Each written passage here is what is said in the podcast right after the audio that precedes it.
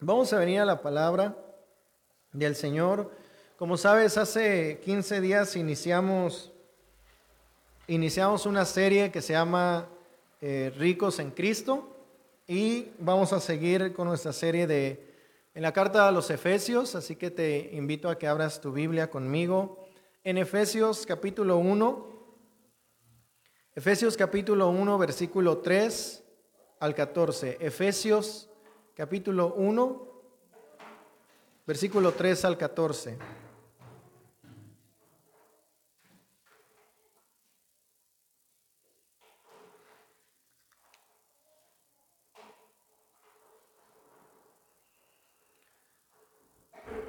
¿Ya están ahí?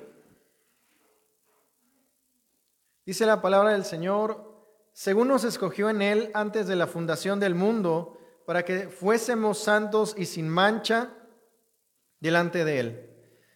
En amor habiéndonos predestinado para ser adoptados hijos suyos por medio de Jesucristo, según el puro afecto de su voluntad, para alabanza de la gloria de su gracia, con la cual nos hizo aceptos en el amado, en quien tenemos redención por su sangre, el perdón de pecados, según las riquezas de su gracia que hizo sobreabundar para con nosotros en toda sabiduría e inteligencia, dándonos a conocer el misterio de su voluntad, según su beneplácito, el cual se había propuesto en sí mismo de reunir todas las cosas en Cristo, en la dispensación del cumplimiento de los tiempos, así las que están en los cielos como las que están en la tierra.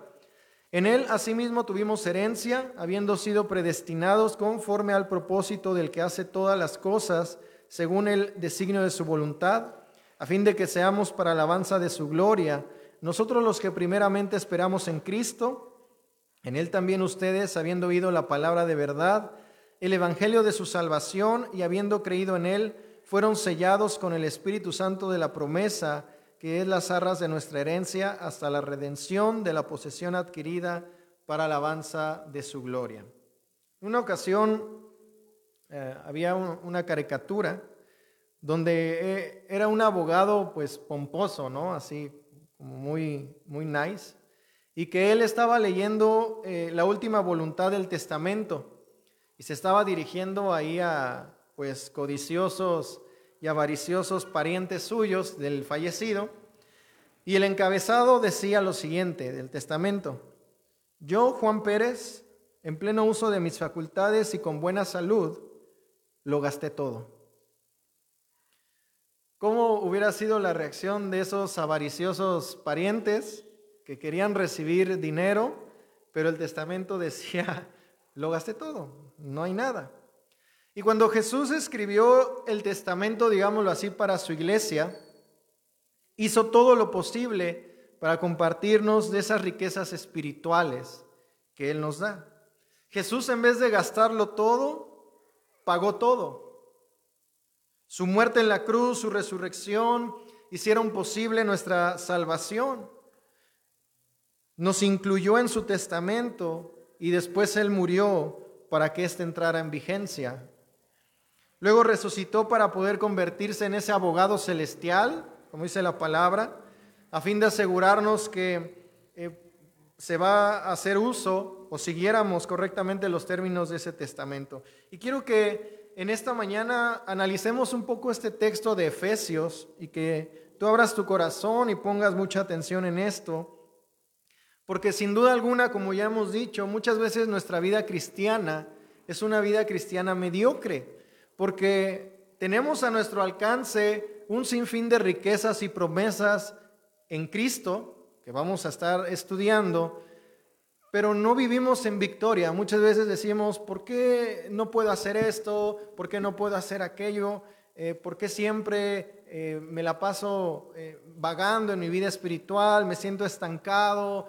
O llegamos a decir, ya no siento la presencia del Señor, llevo mucho tiempo así, no, no he podido orar, ya llevo muchos años sin orar como debería o leyendo la palabra. Y vivimos una vida espiritual a medias. Pero Dios no quiere que vivamos así.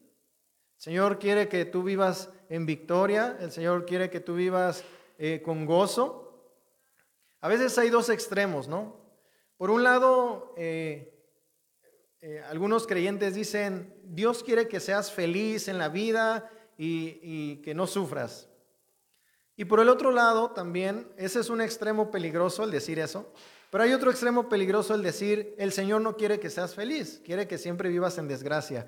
Y la realidad es que ninguna de las dos eh, extremos son correctos, porque la Biblia sí dice, de hecho, si Dios no quisiera que tuvieras gozo y felicidad en, esta tierra, pues no te daría de su fruto del Espíritu, el cual es gozo. Pero ese gozo obviamente es diferente al del mundo, porque ese gozo es un gozo que sobrepasa tu entendimiento, es un gozo que va más allá de tus circunstancias, o sea, es un gozo sobrenatural. Porque ¿quién de nosotros puede estar feliz cuando las cosas quizás no van bien? ¿Quién de nosotros puede estar feliz cuando te corrieron del trabajo? ¿Quién de nosotros puede estar feliz cuando eh, estás a punto de divorciarte? ¿Quién de nosotros puede estar feliz cuando perdimos a un ser querido? Es difícil, porque estamos, somos humanos, sentimos. Sin embargo, la riqueza que el Señor nos da, como vamos a, como vamos a ver, Él sí nos da de un gozo que va más allá de nuestras circunstancias.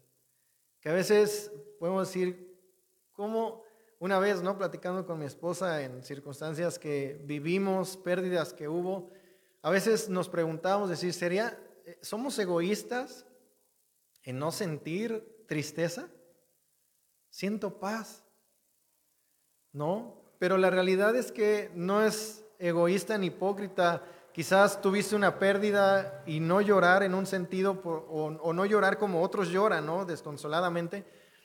Porque hay un gozo que invade tu corazón, hay paz del Señor.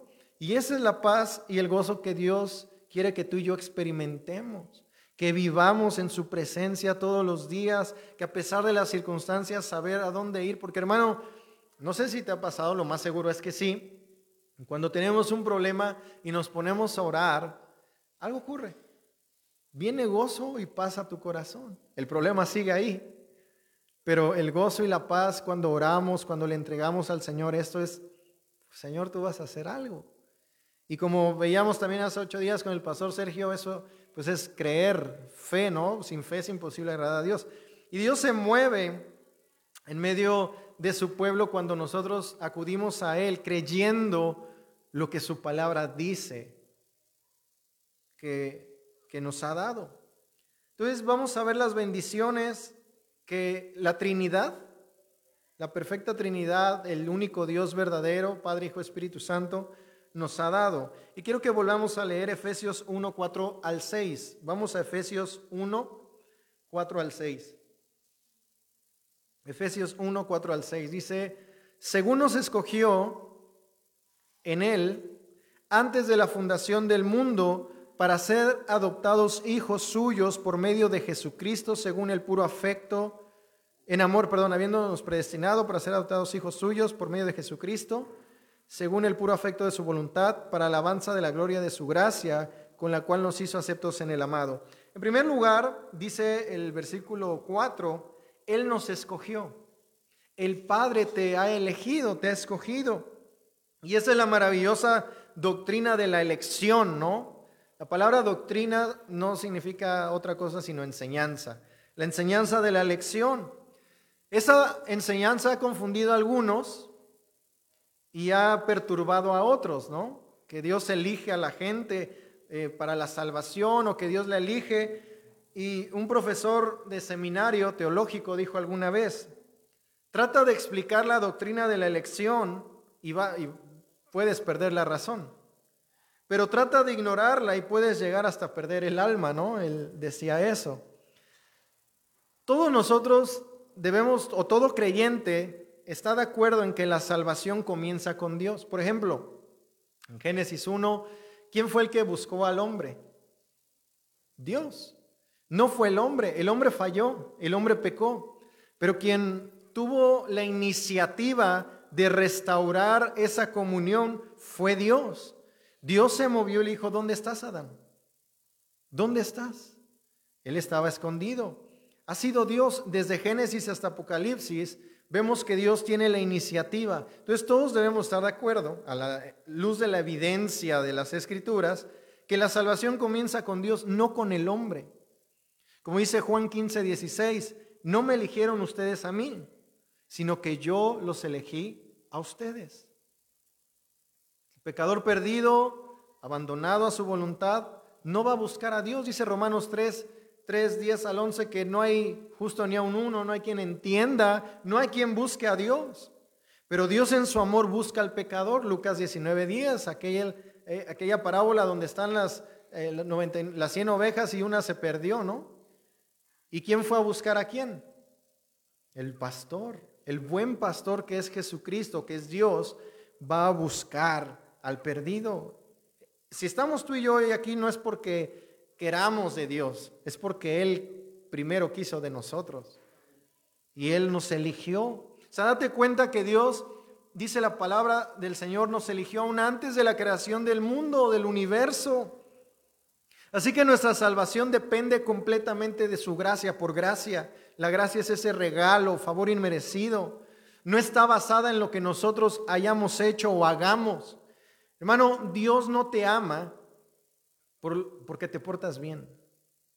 No eres aceptado. Claro, tenemos que obedecer como consecuencia. Si yo digo que ya soy hijo de Dios, dice Pablo, ¿cómo tienes que vivir? Como hijo de Dios, andar en luz, agradarlo, buscar agradarle como un hijo. Pero no te descalifica el hecho de que a veces seamos desobedientes. No con esto damos licencia. Ah, pues vive como quieras, total, pues ya eres hijo de Dios. No. Porque si vivimos como queremos, y pues total, Dios me perdona, entonces no hemos entendido el Evangelio. Pero a lo que voy es que tú eres aceptado no por tus méritos, sino por los méritos de otro, los méritos de Jesús. El Padre te ha elegido en Él, dice la Biblia, en Cristo. Él nos eligió en Cristo, no por nosotros mismos, y nos eligió con un propósito. Dice Efesios 1:4, para ser santos y sin mancha. Aquí la lección que me presenta Efesios es que Él me eligió en Cristo para algo. La elección es para un propósito, para ser santos y sin mancha. O sea, en la Biblia regularmente la elección es siempre para algo. Es un privilegio que conlleva una gran responsabilidad. Ahora, nosotros respondemos a la gracia de Dios contra nuestra propia voluntad. O sea, el pecador eh, responde a Dios contra su voluntad. Pues no. El pecador va a responder porque la gracia de Dios lo sensibiliza. O sea, Dios empieza a sensibilizar nuestro corazón para aceptar el Evangelio y decimos, wow, o sea, se nos empieza a quitar la venda de los ojos y es entonces donde reconocemos eh, la maravilla del Evangelio. Pero es por gracia, es porque Dios ya está trabajando en eso. Y ese es el misterio de lo que se llama soberanía divina, que Dios elige, pero también la responsabilidad humana, ¿no? Y esas jamás se pueden separar, aunque nunca las vamos a entender del todo, pero ambas son ciertas, porque al final, pues tú respondes, ¿no? O sea, el Señor, por ejemplo, hoy, ya como cristiano, hablando ya dentro del marco que somos cristianos, etcétera, Dios pone en ti el querer como el hacer y te dice, ponte a orar, ¿no? Ora. Y te inquieta. Y hasta tienes ansiedad en los pies, ¿no? Eh, y no puedes dormir. Y todavía te preguntas por qué y dices, tengo que ir al doctor. Pero sabes que es Dios. Y Dios te dice, ponte a orar. Hoy no puedo dormir, ponte a orar. El Señor te habla y te dice. Ahora tú cómo respondes? Ahí está tu voluntad. ¿Lo haces o no lo haces? Como dice el autor de Hebreos, no resistan a la voz del Espíritu Santo. Tú puedes resistir como creyente, porque como vamos a ver, el Señor nos ha libertado para decidir hacer lo bueno o hacer lo malo. Porque antes éramos esclavos del pecado. O un esclavo es esclavo, dice Jesús, de lo que él obedece. ¿no? Entonces vamos a ver cómo las tres personas de la deidad están involucradas en nuestra salvación. En lo que se refiere a Dios Padre, ¿qué hizo Dios el Padre? Él nos ha salvado cuando eligió a Cristo en la eternidad pasada. O sea, Él decidió venir, hacerse hombre, etc. En lo que se refiere al Hijo, Él murió por ti en la cruz. Y en lo que se refiere al Espíritu Santo, Él te salvó cuando te motivó a rendirte, cuando trajo convicción a tu corazón y te arrepentiste de tus pecados. Entonces lo que comenzó en la eternidad pasada, y uso ese término eternidad pasada, o sea, antes de Génesis 1.1, ¿no? Antes de que digan el principio, eso es conocido como la eternidad pasada. Entonces lo que comenzó en la eternidad pasada fue llevado a cabo en el presente y continúa por toda la eternidad. O sea, tu salvación, aunque es segura en Cristo, no está completa porque estás aquí, porque yo estoy aquí. No hemos sido glorificados no hemos muerto y no hemos eh, resucitado con nuevos cuerpos. Entonces se está llevando a cabo todavía. Ya fue consumada, ya se pagó el precio, como vamos a ver. Es lo que podemos llamar el, reino, el ya, pero todavía no. O sea, ya está el reino de los cielos, pero todavía no, pues lo vemos, ¿no? Aquí físicamente. ¿Sí me van entendiendo? Entonces, Dios te ha elegido.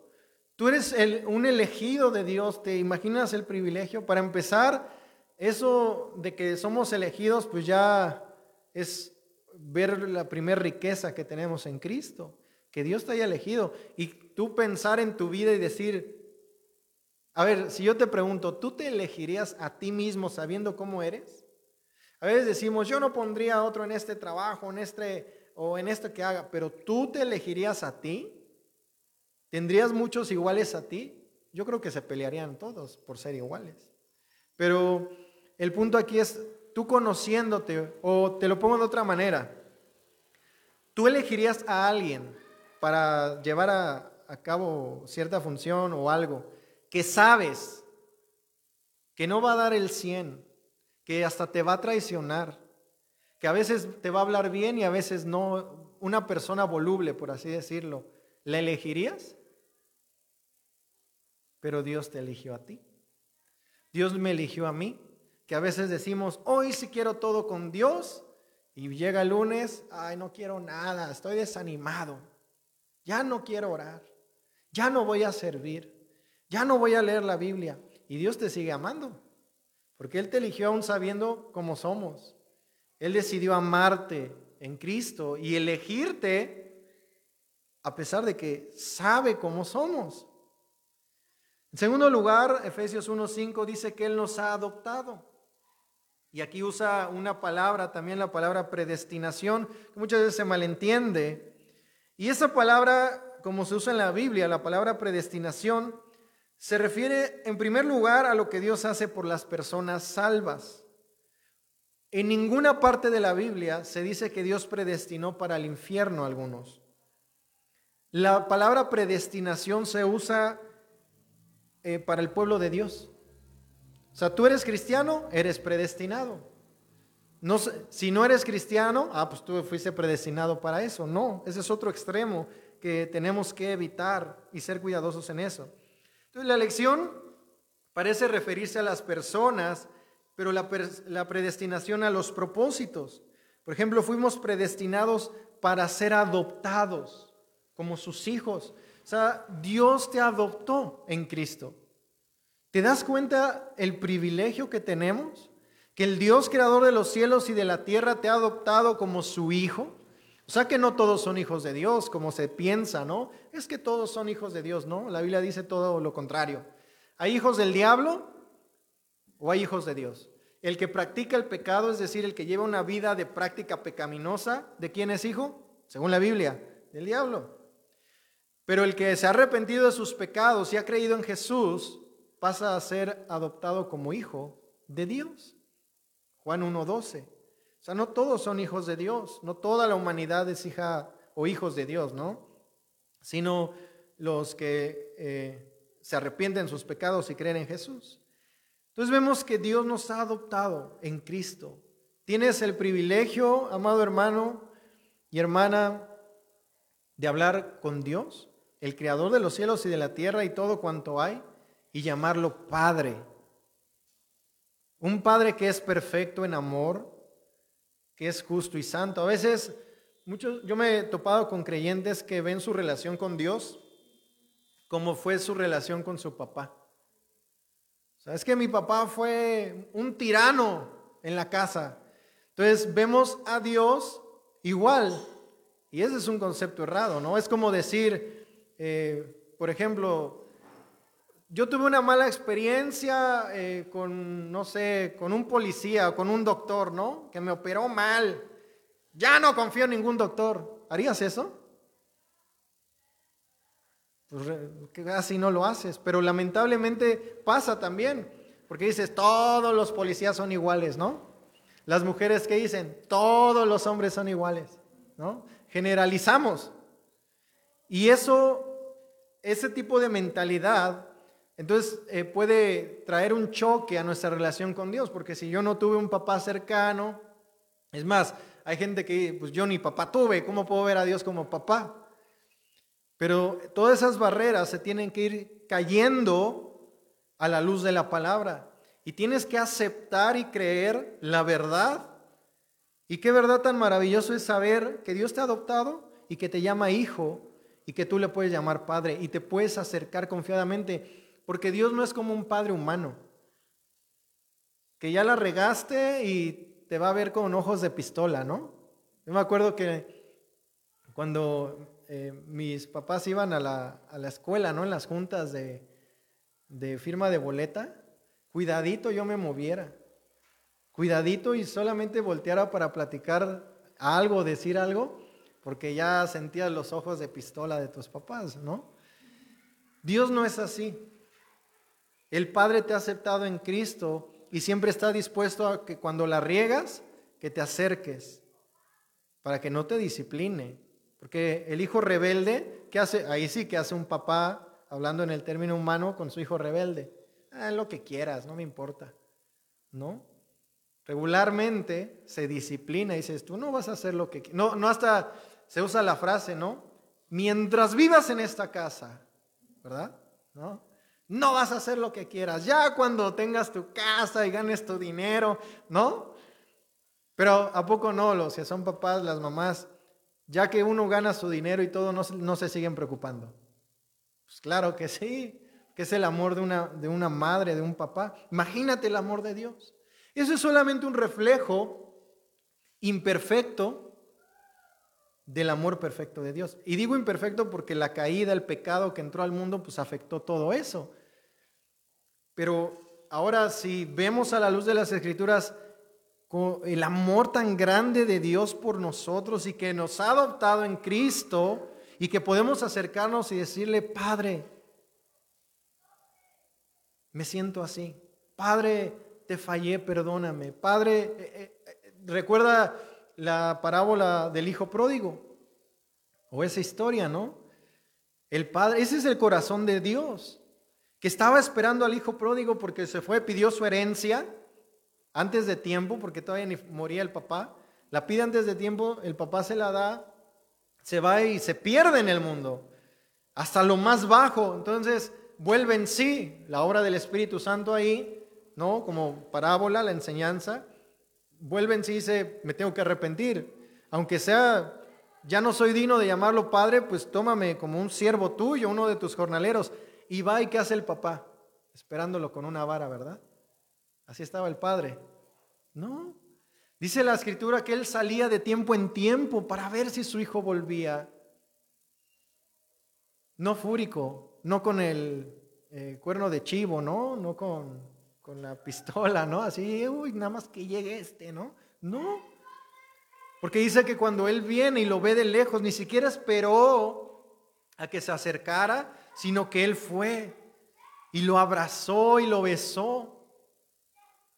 Ni siquiera le recordó el pecado. Es lo que Dios hace contigo porque tus pecados han sido perdonados en Cristo. Y los confesamos, sí, porque como un padre pues se disgusta, dices, me fallaste, te amo. Pero lo que hiciste no está bien y te tengo que enseñar. ¿Y como Dios te enseña? Usa las predicaciones. Antes de la disciplina, porque la disciplina siempre es para traer arrepentimiento, pero Dios te empieza a hablar y, te advierte, te dice, vuélvete a mí, y el Espíritu Santo te redarguye en, la enseñanza, en la predicación, dice, no, ya, Señor, ya, ya no quiero vivir así. O ya no quiero vivir con este pecado que me cuesta mucho. Pasa el lunes, otra vez, este, nos revolcamos en el lodo y Dios te vuelve a hablar. en otra enseñanza y dice, ya, por favor, haz las cosas bien. Dios, fíjate cómo es Dios, ¿no? O sea, con misericordia, con su palabra, te dice, a ver, le voy a hablar primero, ¿no? Y cuando uno no entiende y es necio, entonces empieza a tratarte y llamarte la atención. ¿Por qué tengo este problemón? Para que voltees a mí, te estoy hablando. Pero es un proceso, ¿no? Donde Dios quiere captar nuestra atención. Entonces, hermanos, qué privilegio es que nuestro Padre sea Dios. Que tengas, como dice, ¿no? Papá Dios, ¿no? Nuestro Padre, santo, maravilloso, amoroso, su perdón es inagotable, su amor es incondicional. Él no es así como, hoy, hoy, hoy hijos, quiero todo con ustedes, hijos. No, los amo y el lunes, ah, váyanse de aquí. No, no, el Padre no es así. Ni tampoco como muchos han pensado. Es que no, no me acerco a Dios porque ha de estar muy ocupado. O sea, Dios es Dios, Él es todopoderoso. Él todo lo sabe. Tú te puedes acercar confiadamente, confiadamente, con ese lazo familiar. Eh, ¿Qué hacen los hijos? ¿No? Por ejemplo, un ejemplo, ¿no? Por ejemplo, yo también, ya casado, mi esposa, que llegamos a la casa de nuestros papás, tú abres el refri, ¿no? Pues estás en confianza, son tus papás, abres el refri, eh, ves si hay algo, lo agarras. Regularmente ya no, pues no preguntas como hijo, ¿verdad? Yo lo hago en la casa de mi mamá, eh, mi esposa igual.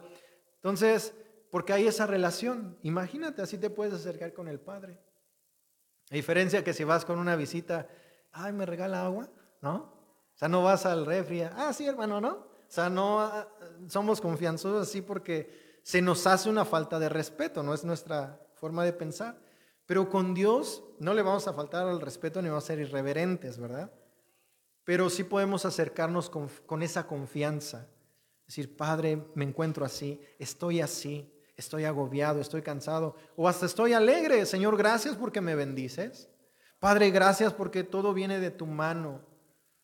¿Te das cuenta? Él nos ha adoptado. Efesios 1.6 dice que Él nos ha aceptado, nos ha hecho aceptos en el amado. Ya eres aceptable ante Dios, no por lo que haces, nuevamente, sino por lo que hizo Cristo. Él nos ha eh, congraciado, dice otra traducción literal. Otra traducción dice que gratuitamente ha impartido sobre nosotros en el amado, o sea, su gracia. El Padre ve a Cristo en ti. El Padre ve a Jesús en ti.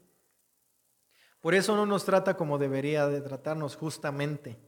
O sea, Pecaste, dice la, ¿qué dice la ley? Si pecaste, depende del pecado que hayas cometido, o te apedrean o mueres, ¿no?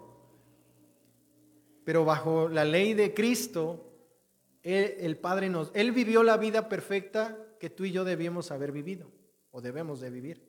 Cristo la vivió por ti. Cristo tomó tu lugar en la cruz para que nosotros podamos ser aceptados. ¿Te das cuenta Estamos apenas con tres cosas, pero la riqueza que eso conlleva en Cristo. Ahora, ¿qué, esas son las bendiciones, al menos que la Biblia nos deja ver del Padre, ¿no? Nos eligió, nos adoptó y nos hizo aceptos.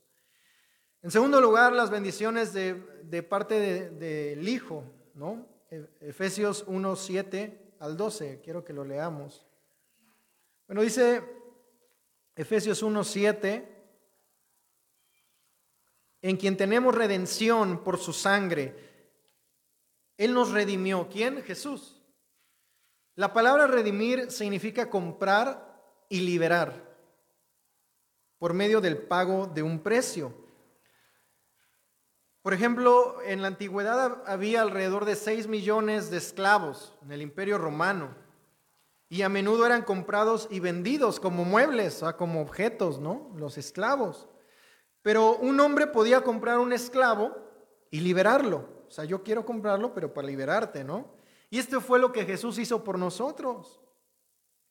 Con su propia sangre Él pagó. Eso, eso significa que somos libres de la ley, la antigua ley, libres de la esclavitud del pecado. Ahora ya puedes decidir si pecar o no. Antes era como que, ay, pues no tiene nada de malo, todo el mundo lo hace y pues yo lo hago, ¿no? total, no tiene nada malo. Pero ahora ya la piensas, porque el Espíritu Santo te redarguye y tú empiezas a la luz de la verdad de la palabra a decir, no, esto no está bien, no debí responder así, no debo pensar esto, no debo de hacer aquello. Ya tienes la libertad. Por eso Pablo dice, usa la libertad no para pecar, no como ocasión de la carne, sino para servir en amor unos a otros, para servir al Señor, para hacer lo bueno. Él nos libertó, nos libertó también del poder de Satanás y del mundo. Y eso lo he recalcado una y otra vez. Hay cristianos que le tienen miedo al diablo más que a Dios. Ay, es que el diablo, es que pasó un gato negro, supersticiosos, ¿no?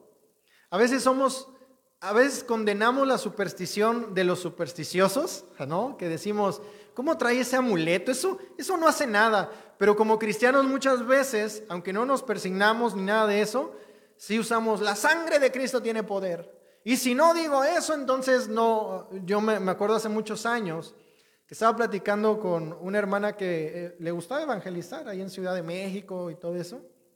Y ella decía, yo cada vez que veo a las personas le digo, te ato al hombre fuerte en el nombre de Jesús. Y ato al hombre fuerte y les predicaba. Pero si no decía esa frase, para ella no era efectivo, ¿no? El evangelismo. Al grado de decir una vez que ella tuvo un accidente porque le predicó a unas personas, iban en un carro y el carro se estrelló. Y ella aseguraba y decía, pasó eso porque no até al hombre fuerte. El hombre fuerte en la Biblia es el diablo, ¿no? En la parábola. Porque no até al diablo, me sucedió eso. Y al decir semejante blasfemia, hermanos, estamos diciendo que Dios no es poderoso para protegerme. Que yo tengo que decir esa frase y conjuro para que entonces Dios me proteja. No, hermanos, eso es blasfemia. Porque estamos diciendo, estamos dependiendo de un conjuro. Cuando la Biblia dice que si somos hijos de Dios, en primera de Juan, el maligno no nos toca. Ya, tú crees eso porque eres hijo de Dios. No tienes que hacer invocaciones como los otros que sí las hacen. No. ¿Te das cuenta que el cristianismo a la vez es sencillo pero profundo? Sencillo porque no tienes que hacer rituales. O sea, ninguno de nosotros decir, hermanos, antes de la alabanza tenemos todos que decir lo siguiente. Repitan después de mí. Pero hermanos, así todo solemne, por favor. O sea, no tenemos que hacer eso. Llega uno y se queda así, dijo, ay, que están invocando aquí, ¿no? O sea, no tienes que hacer eso. Tienes que acercarte confiadamente. Padre, en el nombre de Jesús vengo a ti. Es más, cuando Jesús oró no dijo, y oren en ese, en el Padre nuestro no dijo, eh, oren en mi nombre. Al decir oren en mi nombre, aunque lo dice en otros pasajes, se da por hecho de que si tú crees en Cristo te estás acercando en el nombre de quién. En la antigüedad y en la actualidad, el usar en el nombre de está, te está dando la autoridad, te está respaldando de lo que vas a hacer. Un embajador, ¿qué hace? Llega a, otro país, este, vengo de la embajada tal, soy tal, eh, me dedico a esto, no sé, presenta sus credenciales, pero no dice, vengo en el nombre del presidente. No dicen eso. Se da por hecho de que eres un representante de tu país y que vienes en el nombre del presidente. No todo el tiempo están en conferencia de embajadores, ¿no? Este, bueno, como saben, en el nombre del presidente tal, eh, y repite y repite. Regularmente nosotros sí hacemos eso, ¿no? Y hay cristianos que piensan que si no terminan diciendo literalmente en el nombre de Jesús oración, no subió. Iba subiendo, iba subiendo, pero ahí se quedó porque le faltó en el nombre de Jesús. No, porque si ya eres hijo, Dios ya te aceptó. No, no es que estás orando, Dios te presta atención.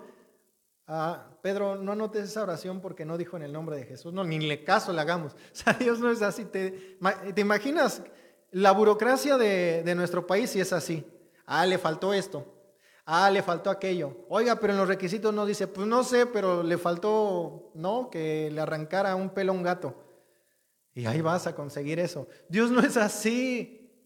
Dios te acepta porque ya eres su hijo. Y como vamos a ver, el Espíritu habita en ti. Por tanto, obviamente Dios sabe quiénes son sus hijos y a quién va a escuchar que se acerca confiadamente a Él. Ahora no, no está mal y es bíblico que digamos, Padre, en el nombre de Jesús me acerco a ti. Pero si no lo dices, es a lo que voy, no te aflijas, Si no lo dijiste bien o no, o sea, porque ya eres hijo de Dios, Dios ya te aceptó, Dios te escucha. Amén. Entonces, Él nos ha redimido, Él nos ha comprado, Él nos ha libertado. Si fuéramos esclavos, hermanos, seríamos pobres. Pero como somos hijos, somos ricos en Cristo. Esa es su riqueza espiritual. Sigue diciendo en Efesios 1.7, Él nos ha perdonado. La palabra perdonar en el griego da la idea o significa llevar fuera. Y esto nos recuerda a lo que sucedía en la antigüedad en Levítico 16. Cuando en primer lugar el sacerdote mataba a los machos cabríos como sacrificio, esparcía su sangre ante Dios en el propiciatorio, luego confesaba los pecados de Israel sobre el macho cabrío vivo y lo llevaba a este, eh, lo llevaba al, macho cabrío a que se fuera, ¿no? Que se llevara como los pecados, ¿no? Ahí sí podemos decir que era supersticioso, pero a la vez era un símbolo de lo que Cristo hizo. Cristo murió para llevar nuestros pecados de tal manera que nunca más volviéramos a verlos. ¿Te das cuenta? Lo que cometiste, es más, mira, no solamente lo que, no sé cuántos años tengan de cristianos aquí, ¿no? 5, 10, 2, 1 meses, días, 20 eh, años, no sé. Pero todo lo que cometiste, primero vamos, antes de Cristo, tu vida es como un libro de historia, antes y después de Cristo, ¿no? Antes de Cristo, tus pecados fueron borrados. Pero no nos podemos quedar ahí. Tus pecados en Cristo, ya eh, que estamos en Cristo, también fueron perdonados y borrados. O sea, tus pecados pasados, presentes y futuros fueron perdonados en Jesús. Él los llevó en la cruz. Él los pagó y cargó. Vaya, yo creo que esa es suficiente motivación para buscar a Dios. Solamente eso, que ya me perdonó, que me puedo acercar. Por eso el diablo que va a tratar de hacer, hacer hacerte sentir indigno, va a tratar de, que te sientas indigno. Que digas, no, Dios no me perdonó, Dios no puede perdonar esto. Sí a otros, sí, pero a mí no. Eso es una mentira del diablo. Jesús cargó lo más vil y sucio en la cruz. Lo más vil y sucio.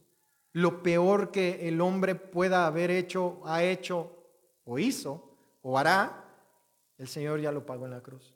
Y aquel que mira la cruz, aquel que mira el Calvario, a Jesús crucificado para el perdón de sus pecados y crea, lo tiene. Claro, Él no se quedó en la cruz, gloria al Señor por eso, Él resucitó. Pero ninguna acusación escrita, hermanos, se va a levantar contra nosotros porque nuestros pecados han sido quitados. Quitados tus pecados. El pecado nos ha empobrecido, pero la gracia nos ha enriquecido. Somos ricos en Cristo. Efesios 1, 8 al 10 nos, nos muestra que Él nos ha revelado su voluntad. Porque dice que los misterios, habla de un misterio, pero ahí no es, el misterio ahí no se refiere a solamente una, una elite, ¿no? Que dice solamente como en la religión tradicional se enseña, ¿no?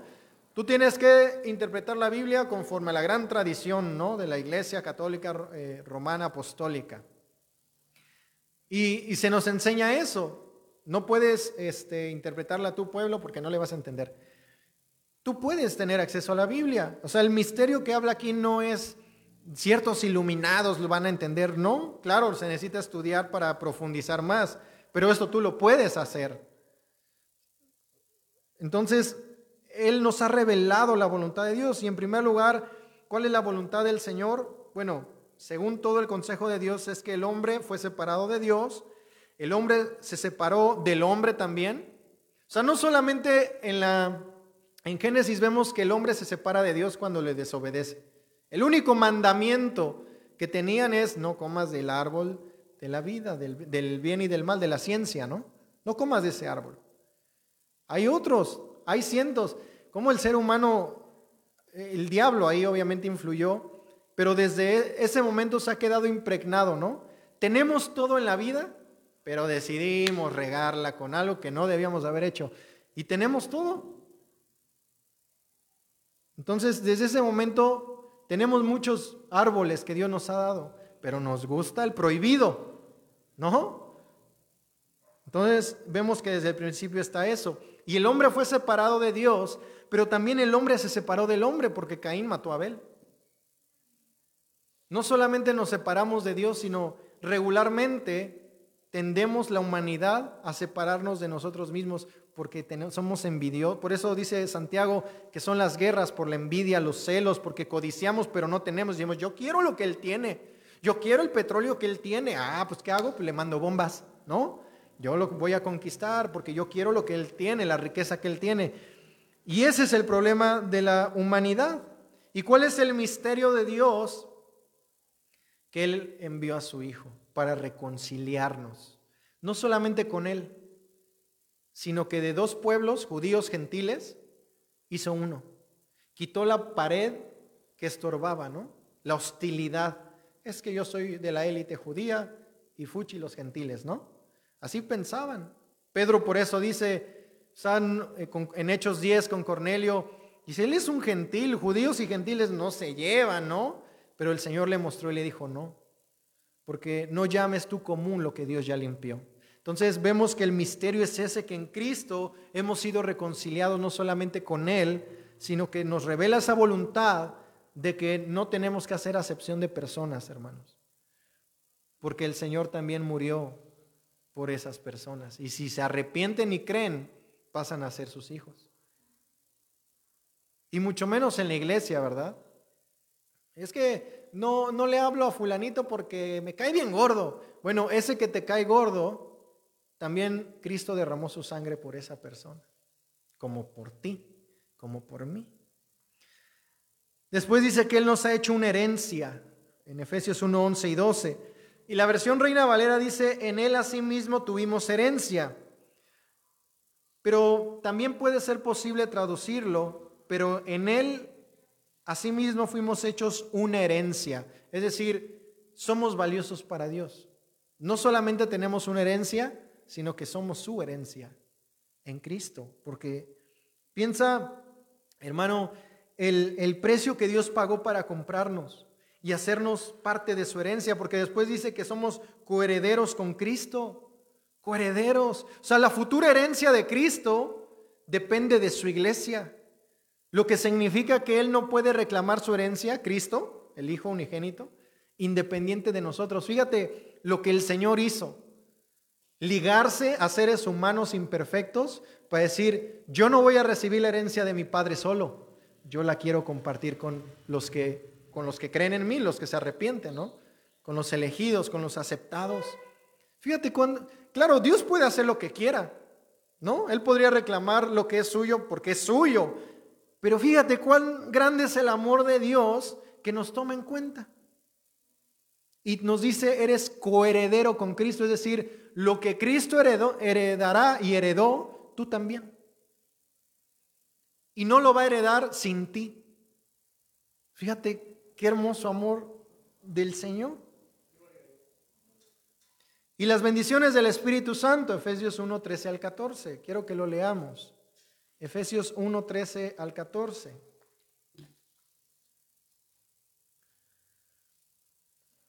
En él también ustedes, habiendo oído la palabra de verdad, el evangelio de su salvación y habiendo, y habiendo creído en él, fueron sellados con qué? Con el Espíritu Santo de la promesa, que es las arras de nuestra herencia hasta la redención de la posesión adquirida para alabanza de su gloria. Este, estos versículos se presenta todo el proceso de la salvación. Así que vamos a examinarlo rápidamente y con cuidado. En primer lugar dice que se oye el Evangelio. ¿Qué, tiene, ¿Qué tenemos que hacer para ser salvos? En primer lugar, antes de creer, pues escuchar el Evangelio, ¿no? Dice Pablo, ¿cómo creerán si no hay quien les predique?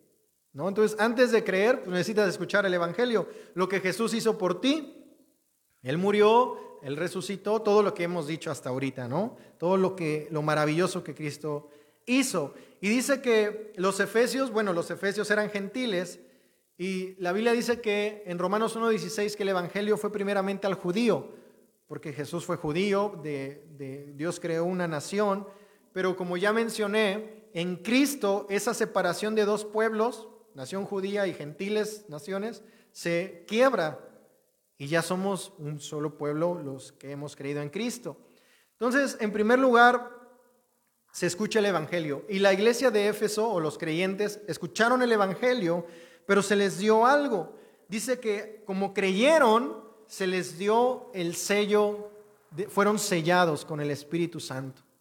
Hermano, qué bendición. El Espíritu Santo es la persona que llamamos teológicamente la tercera persona de la Trinidad. O sea, es Dios mismo. Dios te dio de Él mismo para que habite en ti. O sea, tienes a Dios viviendo en ti. Su presencia, su espíritu. Y fuiste sellado con el Espíritu Santo. ¿Cuál es el significado de ser llenado? Bueno, en primer lugar, expresa una transacción terminada. Aún hoy, ¿no? Muchas veces eh, en el gobierno o en el banco, para que tú hayas eh, validado o valides que hiciste una transacción o un acuerdo o X cosa, ¿qué te piden en un papel? No viene sellado, señorita. No se lo sellaron.